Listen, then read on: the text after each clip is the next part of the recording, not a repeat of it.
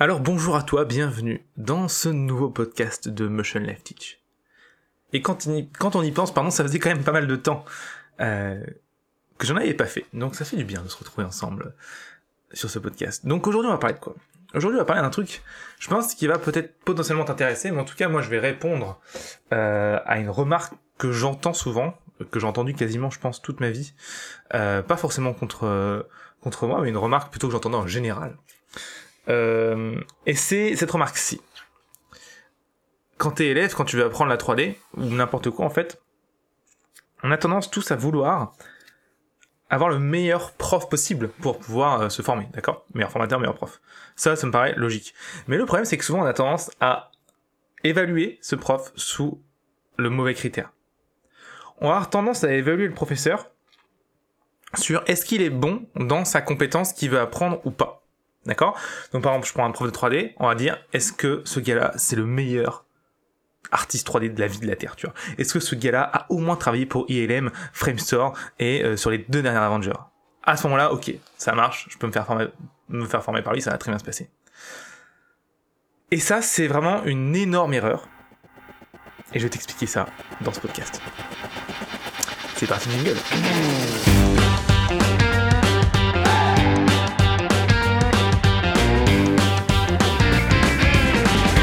Bienvenue dans le podcast de Motion Life Teach. Le podcast où on parle de 3D, d'animation, d'effets spéciaux, de films, de mindset, de logiciels, bref, tout ce qui se rapporte à l'animation 3D, les effets spéciaux ou l'image de synthèse.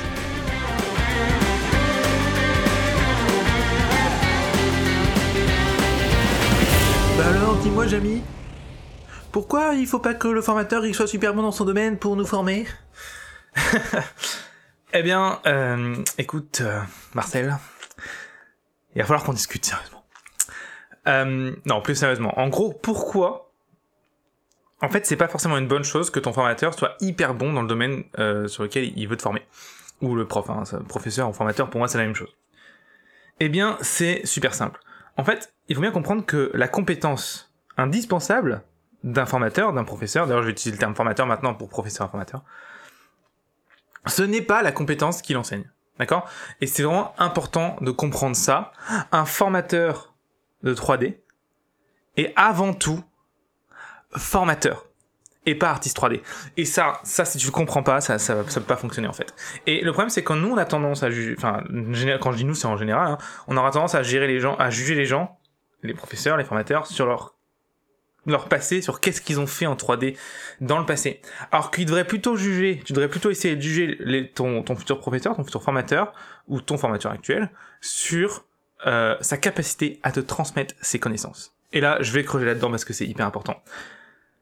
La première compétence d'un formateur, et la, la, compétence la plus importante, et malheureusement la compétence que beaucoup de formateurs malheureusement n'ont pas, et c'est ça qui est hyper triste et qui, qui me rend un peu fou, c'est de former les gens. D'accord? Ce n'est pas d'être bon à un bon artiste 3D, c'est de former les gens à devenir eux des bons artistes 3D. Et c'est deux compétences qui sont vraiment très distinctes en fait. Très très distinctes. Alors toi tu pourrais te dire, mais non, t'es con, Romain, allons, allons, réveille-toi, je veux dire, pour former les gens à être bon artiste 3D, il faut être bon artiste 3D. Bah non, eh ben non, bah je te le dis tout de suite, non, absolument pas. C'est deux choses complètement différentes et évidemment je vais t'expliquer pourquoi. La première chose à comprendre, c'est que, déjà, je pense que tout le monde le comprend assez facilement quand tu te creuses la tête juste 30 secondes, c'est que t'as beau avoir quelqu'un qui soit très très très très bon, d'accord? S'il a une pédagogie qui est aussi mou que d'une qu'une putain de de semelle de talon euh, euh, qui a 50 ans, tu vois euh, Je ne sais pas pourquoi je sorti cette comparaison. Bref, ça ne marchera pas, d'accord? Si la personne n'a pas la capacité, n'arrive pas à te faire comprendre ce qu'il lui a compris, ça, tu pourras pas, toi, être bien formé, d'accord, en tant qu'élève. Donc déjà, je pense que tu l'as compris, un bon prof, enfin bon dans son domaine, de compétences, mais extrêmement mauvais en pédagogie, qui n'est pas du coup un bon formateur, c'est un bon c'est un bon artiste 3D mais c'est pas un bon formateur. Et ben goût on est d'accord hein, sur le sur le coup c'est un mauvais du coup formateur. Et du coup il va pas pouvoir te permettre de devenir un euh, bon artiste 3D et là tu vas bah oui mais Romain tu comprends bien c'est pas ça ce que je voulais dire. Ce que je voulais dire c'est qu'il le mec il faut qu'il soit bon formateur et super bon dans son domaine. Et ça pareil en fait non c'est pas vrai. C'est pas vrai parce qu'en fait plusieurs d'études montrent, et j'ai envie de les voir, hein, ne me crois pas sur parole, comme d'habitude dans ce podcast, hein, le nombre de fois où je te dis va vérifier par toi-même ce que je te raconte, bah ça va, les études que je te dis là, euh, les études qui montrent que plus le formateur est compétent dans son domaine, plus justement il aura tendance à être moins pédagogue, plus il aura du mal à transmettre ses compétences. Elles existent, va les voir, cherche sur internet, tu trouveras direct, d'accord? Euh, Et pourquoi elle montre ça ces études? En fait, c'est assez facile de, comprendre en fait euh, l'intuition qu'il y a derrière cette idée, c'est que ton formateur, s'il est super bon et qu'il a genre 15 ans d'expérience dans le domaine, tu vois, eh ben, le problème que tu vas avoir, c'est que ton formateur, il a pas une mémoire infinie comme tout le monde, tu vois. Et du coup, il se souvient plus forcément comment il était quand il y a, il y a 15 ans quand il a démarré. Il se souvient plus des problèmes qu'il a rencontrés. Rencontré.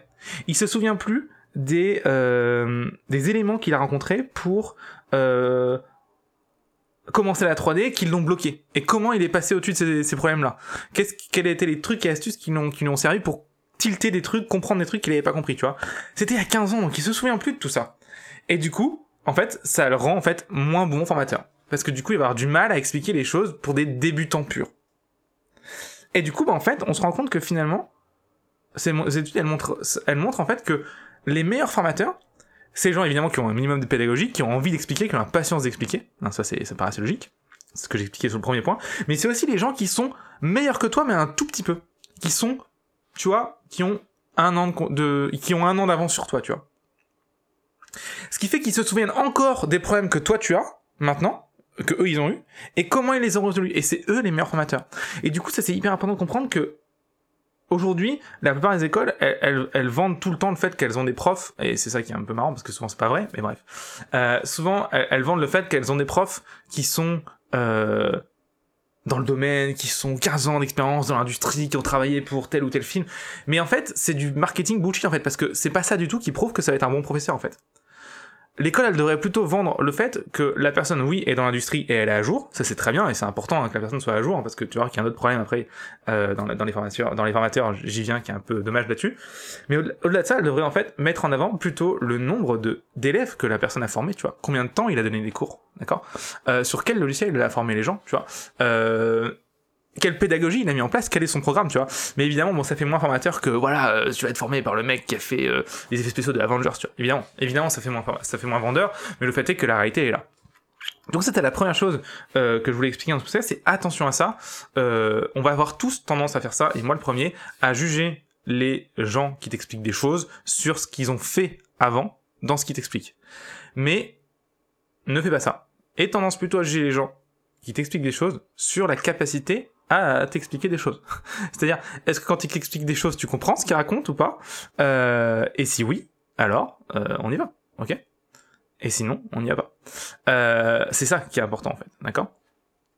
Donc, c'était mon premier point. Le formateur qui te forme, c'est mieux qu'il soit.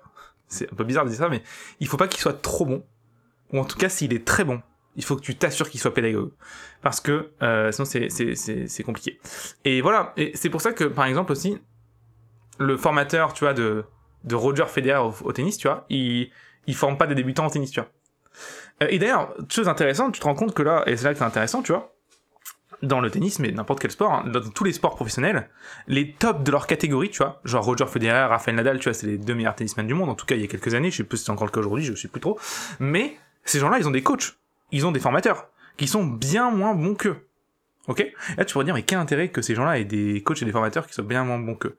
En fait, c'est parce que, encore une fois, la compétence principale d'un formateur, ce n'est pas sa compétence qu'il apprend. C'est sa pédagogie. D'accord? C'est le fait d'avoir un regard extérieur. C'est le fait de pouvoir donner un point de vue extérieur sur un mouvement, donc pour le, je reprends le tennis, hein, sur un mouvement, sur une manière de se placer, sur euh, l'effet donné dans une balle, sur la longueur, sur la stratégie à utiliser dans un jeu, etc., etc. Pour la 3D, c'est pareil. Ton formateur, hein, imaginons, tu, j'en sais rien, demain tu, tu bosses à Framestore, donc t'es plutôt pas mauvais du tout même. Bah même, pourquoi pas fait euh, le design d'un perso euh, sur le, le, prochain Spider-Man, j'en sais rien. Donc t'as as un niveau qui se tient super bien.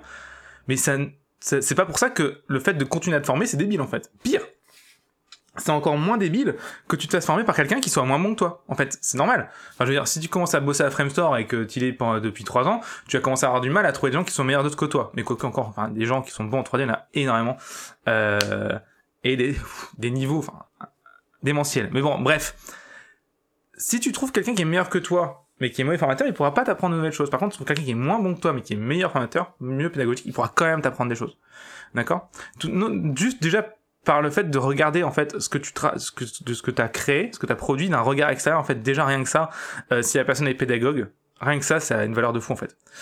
Et ça c'est hyper hyper hyper important de comprendre et je le répète une dernière fois, un formateur pédagogue vaut mieux qu'un formateur qui soit bon dans son domaine de compétences, d'accord? Et tu pourrais dire oui, mais l'idéal c'est d'avoir un formateur hyper bon dans son domaine de compétences qui vient de et tout, qui est hyper pédagogue. Et on a vu que c'était pas le cas parce que ce formateur-là, il aura beau être hyper pédagogue, il se souviendra pas des problèmes que lui il a traversé, que toi t'es en train de traverser en ce moment, d'accord? Euh, Si ça fait 15 ans qu'il a commencé la 3D, euh, il a oublié les problèmes qu'il avait quand il a commencé la 3D. Alors que toi tu commences la 3D et du coup c'est évidemment délicat de, de, de gérer ce problème-là en fait, de comprendre comment tu peux aider ton élève si tu te souviens plus toi comment as, tu t'es sorti de cette merde, tu vois. Je vais te donner un exemple pour un exemple pour terminer cette idée. Moi, ça va faire euh, Blender, je le connais depuis que j'ai 14 ans. 13 ans, je sais plus, enfin j'étais en cinquième, non même pas, 12 ans, j'avais 12 ans. Quand j'ai ouvert pour la première fois Blender. Bon, je te rassure, hein, de 12 à 14 à 15, j'ai pas fait grand chose dessus. Mais euh, ça fait longtemps que j'ai ouvert ce logiciel, ça fait longtemps que j'ai appris les raccourcis de base, les automatismes de faire une extrude, de apply les transforms, gérer les UV, euh, euh, ne pas avoir de scale, etc. Et ces automatismes, ils sont tellement devenus ancrés en moi que bah au début en fait quand je commençais à former les gens j'oubliais de le redire en fait parce que pour moi c'était tellement naturel que j'oubliais totalement alors, on me l'a fait remarquer, hein, du coup maintenant je fais très attention de, le refaire à chaque fois, et j'ai même des petites checklists pour les débutants à, à, pas oublier, des trucs qui sont naturels pour moi, mais que, que, que j'oublie pas pour les débutants.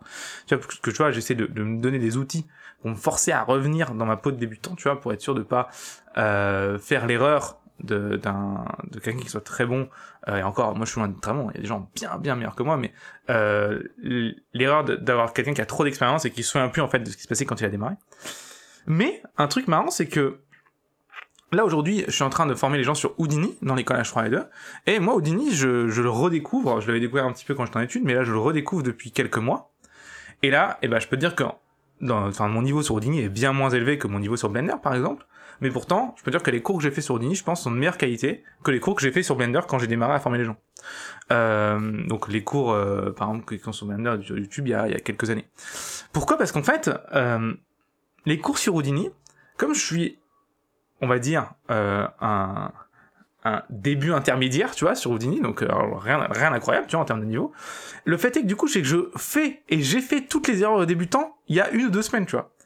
Et du coup, bah, ces erreurs, elles sont fraîches dans ma tête. Et du coup, quand je fais les cours, eh bah, je sais exactement toutes les erreurs qu'il faut éviter, et je dis, ah, fais gaffe, ça je me suis fait avoir, hésite de faire ça. J'ai encore l'exemple en tête, là, il y a un truc quand tu fais de la simulation sur Houdini et du rigid body, euh, il y a un truc à cocher quand tu fais le nœud assemble pour vraiment paquer tes objets ensemble. Et bah, ça, c'est le genre de truc que quand tu te fais avoir au début, tu mets une heure à trouver la solution et que tu t'en souviens. Par contre, d'ici un ou deux ans, ça, c'est un truc qui serait devenu naturel et j'aurais carrément oublié de le préciser dans un cours, tu vois. Donc, euh, hyper important de comprendre ça, c'est que je pense honnêtement que mes cours sur Houdini sont de meilleure qualité que mes cours sur Blender il y a quelques années, justement parce que je suis moins bon dans Houdini. Parce que aussi, j'apprends Houdini depuis moins de temps, d'accord?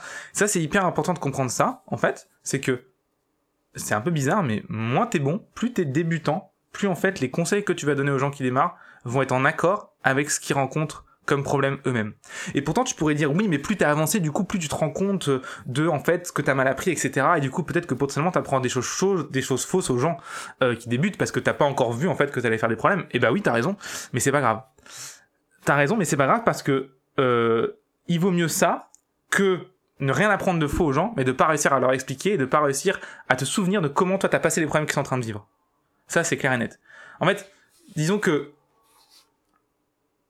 tu vois, l'enseignement parfait n'existe pas, tu vois. Il faut, il faut essayer d'avoir un enseignement qui soit le plus proche possible qui permette à l'élève de, le plus vite possible de passer les, les étapes et les, et les problèmes qu'il rencontre.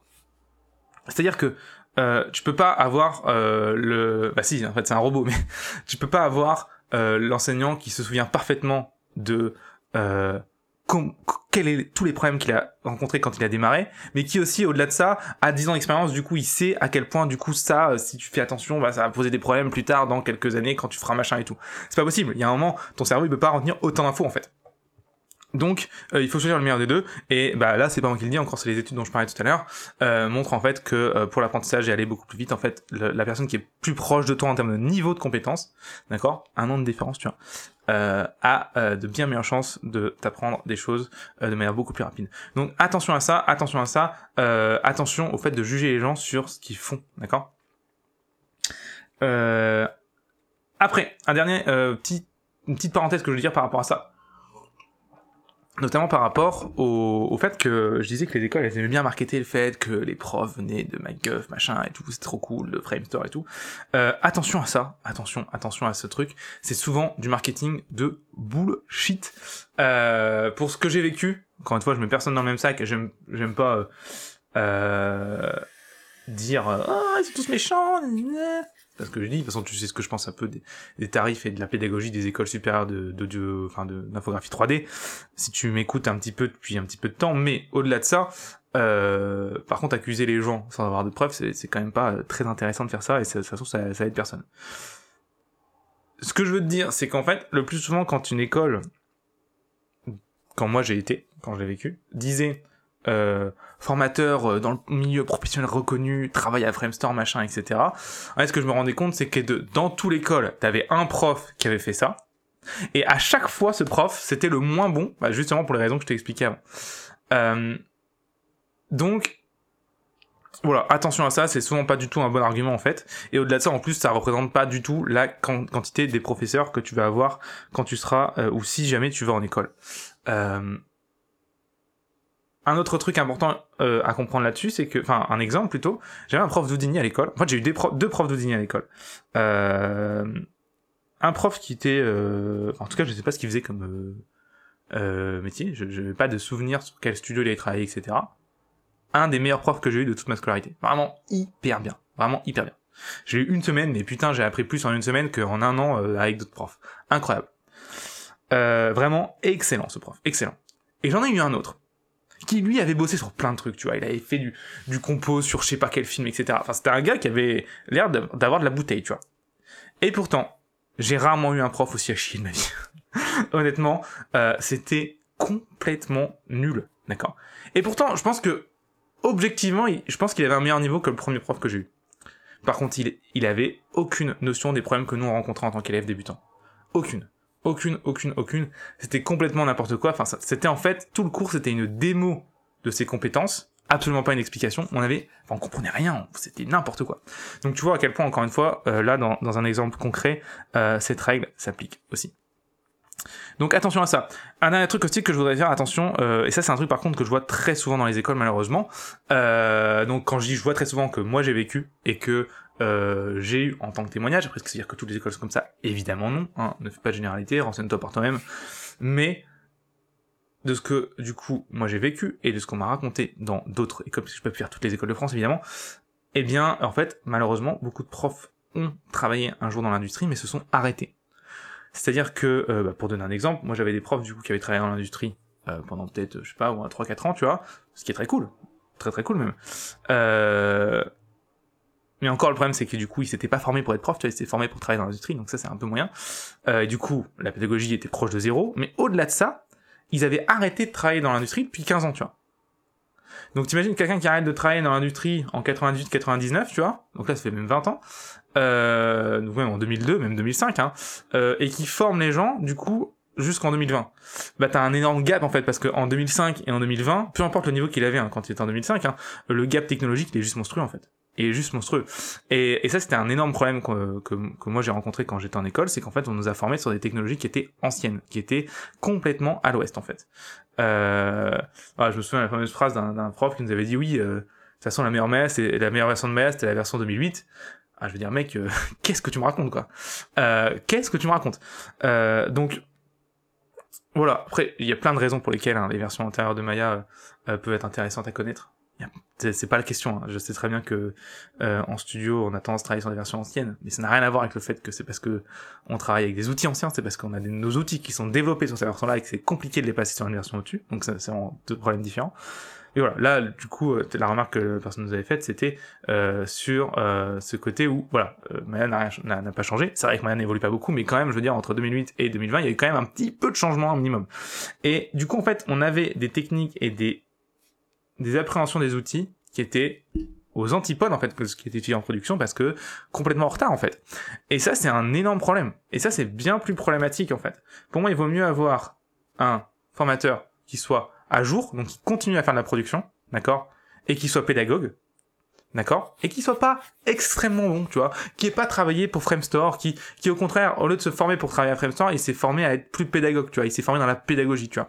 Euh, j'aurais, je tendance à, à préférer un, un formateur 100 fois comme ça, d'accord, qui, qui reste à jour, qui continue à faire un peu de production et qui se forme le, le reste du temps dans sa pédagogie, plutôt que d'avoir un prof ou qui bosse à Framestore et du coup qui est absolument pas pédagogue et qui a les problèmes qu'on a que, je t'ai expliqué tout à l'heure, ou alors un prof qui a fait de la prod, maintenant qui fait que prof et qui fait plus aucune prod et qui est complètement en retard sur son temps. Et ça, malheureusement, c'est 80% des profs que j'ai rencontrés quand moi j'étais en école.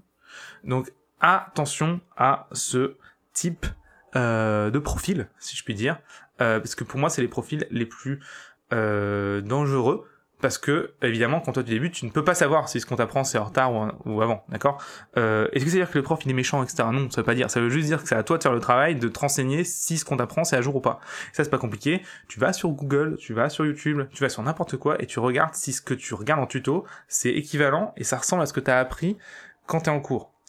Si oui alors c'est ok on y va. Sinon si tu vois qu'à chaque fois il y a une grosse différence et que si tu, te rends compte, je sais rien, pour une telle ou telle raison que 4-5 tutos t'expliquent la même chose, c'est plus rapide, plus efficace, ça bug moins, là tu peux commencer à te poser des questions. Et évidemment, nous, c'est ce qu'on ce qu'on avait rencontré. Donc voilà pour euh, cette petite remarque et cette petite remarque sur ce podcast-là, sur cette première question à laquelle je voulais répondre. Attention à ça, euh, c'est hyper important. De bien se rendre compte. D'ailleurs, si tu veux te former avec un formateur qui n'est pas extrêmement bon, hein, qui, n'a pas travaillé chez Framestore, euh, mais qui a quand même montré son studio qui s'appelle Motion Pictures, on est neuf, on a travaillé pour euh, pas mal de boîtes quand même françaises en animation, euh, et bah tu peux euh, aller jeter un oeil à l'école H3D2 où c'est moi qui serai ton formateur, euh, et on apprend du coup Blender, Maya, Houdini, Reaper, Resolve, Nuke, Fusion, After Effects, Premiere Pro et euh, j'en passe. Et des meilleurs, si tu veux du coup devenir un artiste 3D professionnel, c'est certainement là qu'il faut aller jeter un œil. Tu peux du coup euh, aller voir ça, h3d2.school. Alors, deuxième point que j'aurais voulu aborder dans ce podcast, c'est le problème de l'ambition. Je t'explique. En gros, on a tendance, euh, surtout quand on débute, à ne pas se rendre compte du tout de la quantité de travail que c'est de faire un film en 3D, d'accord? Euh, Le nombre de personnes que j'ai qui m'appellent et qui me disent « Ok, bon alors moi par contre j'aimerais bien faire un film d'animation de 1 heure et demie, est-ce que c'est possible? Euh, Et que je réponds « Mais oui, c'est possible, tu vas juste mettre 20 ans. » tout seul, évidemment, en fait, les choses prennent énormément de temps, d'accord? Quand tu vois qu'un film comme Avengers, c'est plus de 3000 personnes qui bossent dessus pendant 5 ans, euh, alors peut-être, peut-être, je dis peut-être des conneries sur les chiffres et sur les, sur les, la durée, là, mais c'est les ordres de grandeur, en tout cas, tu, tu pourras vérifier si tu veux sur Wikipédia. Euh, c'est bien qu'en fait, il faut du temps et des gens, en fait, hein, pour faire un truc bien. Donc, ça, c'est important de se rendre compte. Euh, et c'est pour ça que, par exemple, je, tu vois, tu vas avoir des gens qui vont dire, oui, euh, alors moi, je comprends pas, euh, j'aimerais bien faire euh, un film comme la Blender Foundation. Tu vois, la Blender Foundation, elle fait des courts-métrages assez sympas. Les Blender Open Movie. Euh, et là, encore une fois, pareil, je veux dire oui, mais euh, le dernier Blender Open Movie, tu vois, c'est 25 personnes pendant un an, tu vois. Euh, même plus, je crois. Donc attention, tu vois, c'est pas un film que tu fais tout seul. Donc ça, c'est vraiment important de s'en rendre compte, en fait, que euh, tu ne... Il faut faire attention à ce que tu compares et à ce qui est comparable. Donc, déjà, quand tu démarres et que tu vas prendre la 3D, comment te faire une belle image, tu vois, une belle image fixe, travaillée, réussie, tu vois, sans problème de topo, sans problème d'ombrage, sans problème de lumière, tu vois? Déjà ça, ce sera déjà un super taf. Après, tu vas aller plus loin, ok, commence par faire un plan, tu vois, un ou deux plans, d'accord? T'as ta modée, t'as fait ton image fixe, ok, comment tu peux rendre ça un peu animable, tu vois? Hop, et tu fais un ou deux plans, tu vois? À la tu fais un film d'une ou deux minutes, tu vois, ça va déjà te prendre une bonne année, tu vois, une ou deux minutes, sans déconner, hein, surtout le premier. Et voilà, et tu avances crescendo comme ça. Le fait de faire ça, du coup, ça va te permettre déjà d'avoir plusieurs projets, d'avoir du coup des des choses à montrer qui vont être de qui vont avancer au fur, et euh, euh, à mesure avec le temps, comme si en fait tu découpais ton gros projet de faire un film par exemple en plein de petits projets, ce qui fait que tu peux les montrer au fur et à mesure, ça te permet d'avoir un choix au fur et à mesure aussi, c'est très cool, Euh, et ça va donner plein d'avantages en fait. En gros, l'idée que plutôt que de te dire ok je vais prendre tout le morceau, j'ai envie de faire un film, même de, un film de 10 minutes, tu vois, en 3D, hein, ce qui est énorme hein, déjà de, de- tout seul, euh, vraiment énorme, hein, qu'on soit clair. Euh, je dirais, euh, et tu vas dire, ok, bon, c'est bon, je démarre, et du coup, tu vas commencer à faire tous les personnages, tous les décors, etc. Tu vas prendre 6 mois, t'auras même pas fini, tu vois, et t'auras toujours rien à montrer. D'accord? Euh, alors que si tu découpes le truc en plusieurs trucs, tu vas, ouais, bah avant de faire un film de 10 minutes, peut-être que je pourrais faire l'image, l'affiche du film, tu vois. Et du coup, bah en fait, tu vas là être modélisé le personnage principal, tu vois, et un décor, tu vois. Et faire un rendu, une lumière. En plus, du coup, ça va te permettre de passer sur toute la prod, donc de, voir- tous les problèmes que tu vas avoir potentiellement pendant le film. Et en plus, à la fin, t'as une image finie que tu peux montrer, tu peux faire un petit making of, et ça te fait déjà un début de story. Pas mal. Et maintenant, tu peux commencer à faire les autres personnages, tu vas en faire un ou deux. Et puis, du coup, là, au lieu de faire tous les autres personnages, tu peut-être que je vais faire peut-être d'abord les deux, trois premières scènes, tu vois, les deux, trois premiers plans. D'accord? Et je vais essayer de faire euh, comme si c'était un petit court-métrage dans le, dans le court-métrage, tu vois.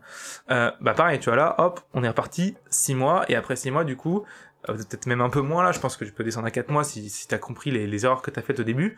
Et bah là, du coup, tu te retrouves avec un, deux personnages, un making of en plus, un truc animé, une caméra qui bouge, euh, des, des plans en place qui se suivent, qui fonctionnent, un peu de montage, un peu de son. Bon, c'est pas mal déjà, c'est pas mal du tout même. Euh, et ça, ça fait déjà en fait largement assez de contenu pour un showreel, tu vois. Et si c'est réussi, si le contenu est là, si la qualité est là, euh, ça peut suffire amplement à trouver un travail, d'accord? Euh, Encore une fois, si la qualité est là, hein, ton truc est dégueulasse, que ça se traverse de partout, que c'est mal animé, que, que la modée est dégueulasse et que tes shaders c'est c'est c'est Bagdad, évidemment ça marche pas. Il faut que ce soit propre, il faut que ce soit réussi. Euh, il faut que ce soit en place, quoi. Il faut que quand on regarde le truc, il faut se voir, c'est beau, d'accord? Mais quand t'as compris ça, du coup, tu vois que tu peux en fait mettre sur pied un projet qui est beaucoup plus ambitieux euh, que t'as en tête, tout en ayant un système de petites progressions qui sont des petits projets, tu vois, au fur et à mesure. Et ça, c'est quand même vraiment intéressant comme manière de travailler, je pense. Euh, et en plus de ça, euh, ça te permet aussi de revoir et de te rendre compte de, de tes ambitions et de voir que tes ambitions souvent sont bien trop importantes. Donc j'aimerais malheureusement euh, te casser ton rêve, mais c'est important de le comprendre, je pense, parce que euh, ça veut pas dire que la 3D c'est nul, tu pourras rien faire. Ça veut surtout dire en fait que souvent ce que tu veux raconter en une heure et demie, tu peux le raconter en cinq minutes déjà. Euh, et surtout en fait, je voilà, l'idée c'est pas de te faire de faux espoirs, tu vois. L'idée c'est de te rendre compte que faire un film même d'une minute trente en 3D, en fait, c'est super long, en fait. Bah, voilà, en fait, voilà, on va mettre les choses à clair, tu vois.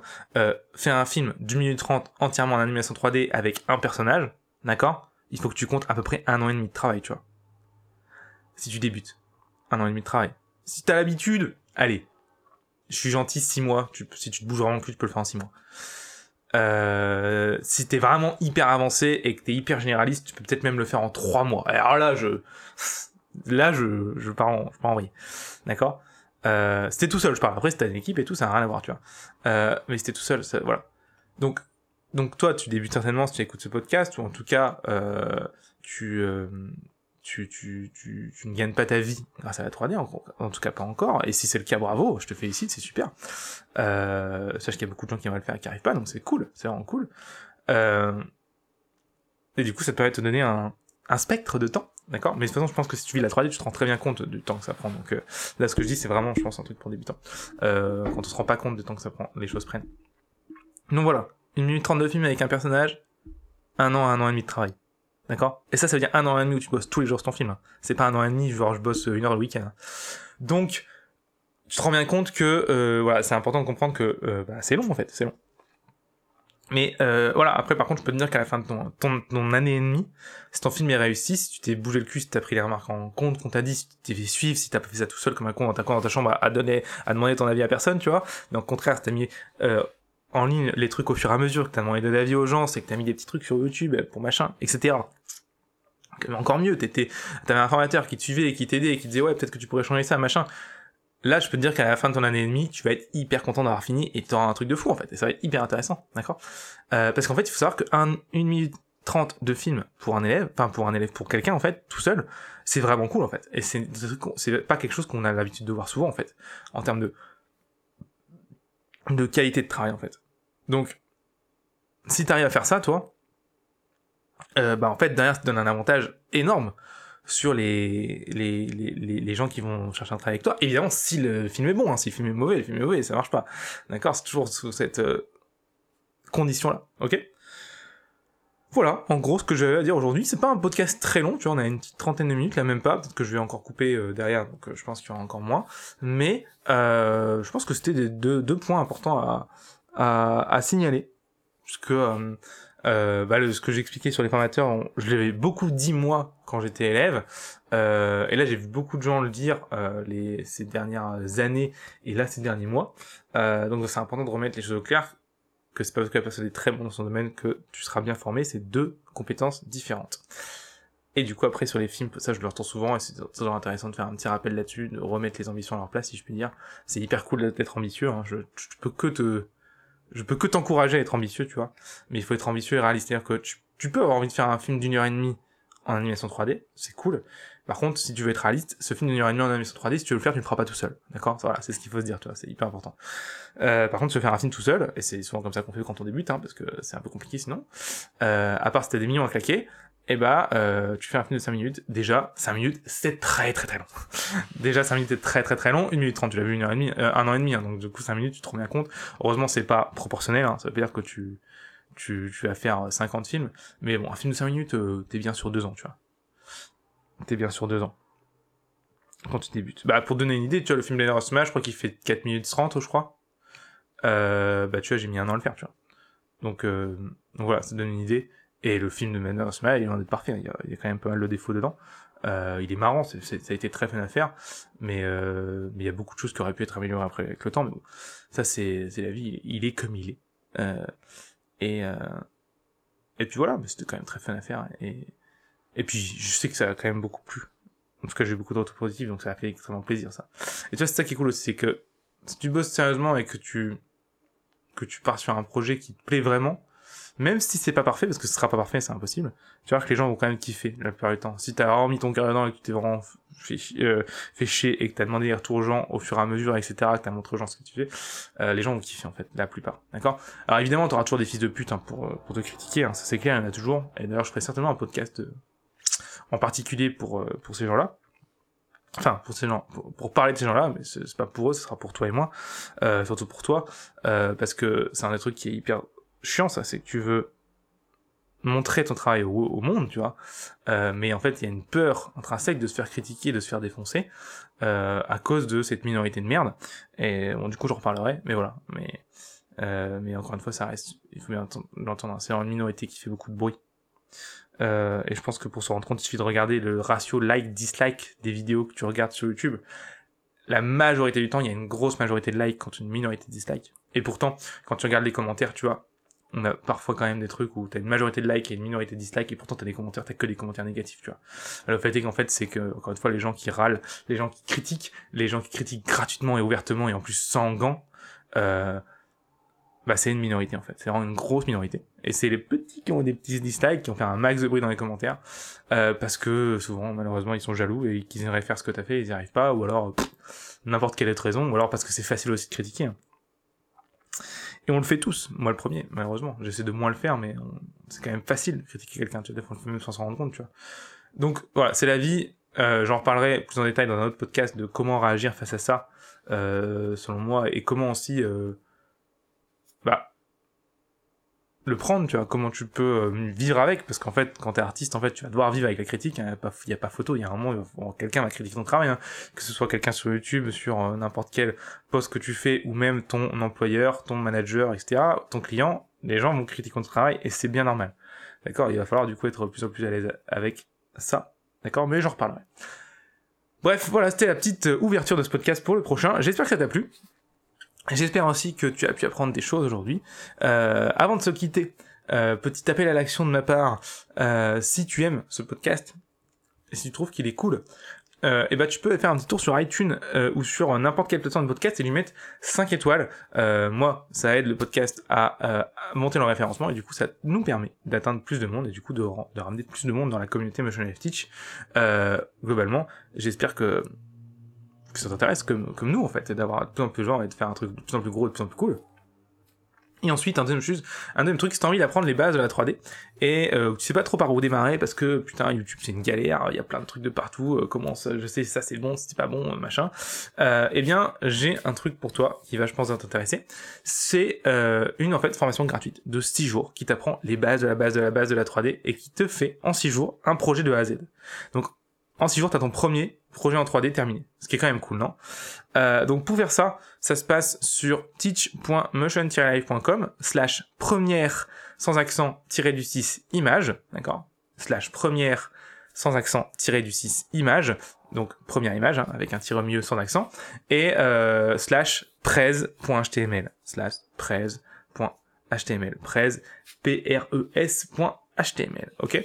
Si tu fais ça, si tu te rends sur euh, ce lien-là, et bah, tu auras accès à cette petite formation gratuite de 6 jours. Donc c'est une vidéo par jour, je crois. Je crois qu'il y a quelques jours, il y en a deux.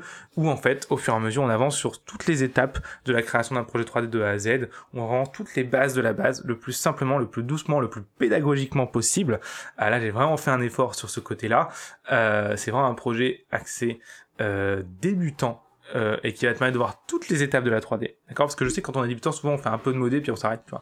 Euh, là, non, tu vas faire un peu de modé, un peu de rendu, un peu de lighting shading, un peu de compo, tout en fait. Tu auras vraiment ton image finale à la fin. Et ça, c'est quand même cool. Donc voilà un petit peu l'idée de euh, cet élément-là. N'hésite pas à aller jeter un œil. Je répète une dernière fois. Tu devrais y aller, déjà aller là. Tu devrais aller dans ton, dans ton adresse de recherche internet, taper en même temps que je dis teach.motion-live.com, ça c'est le site, slash première-du-6 image, sans accent, slash prez, P-R-E-S, .html.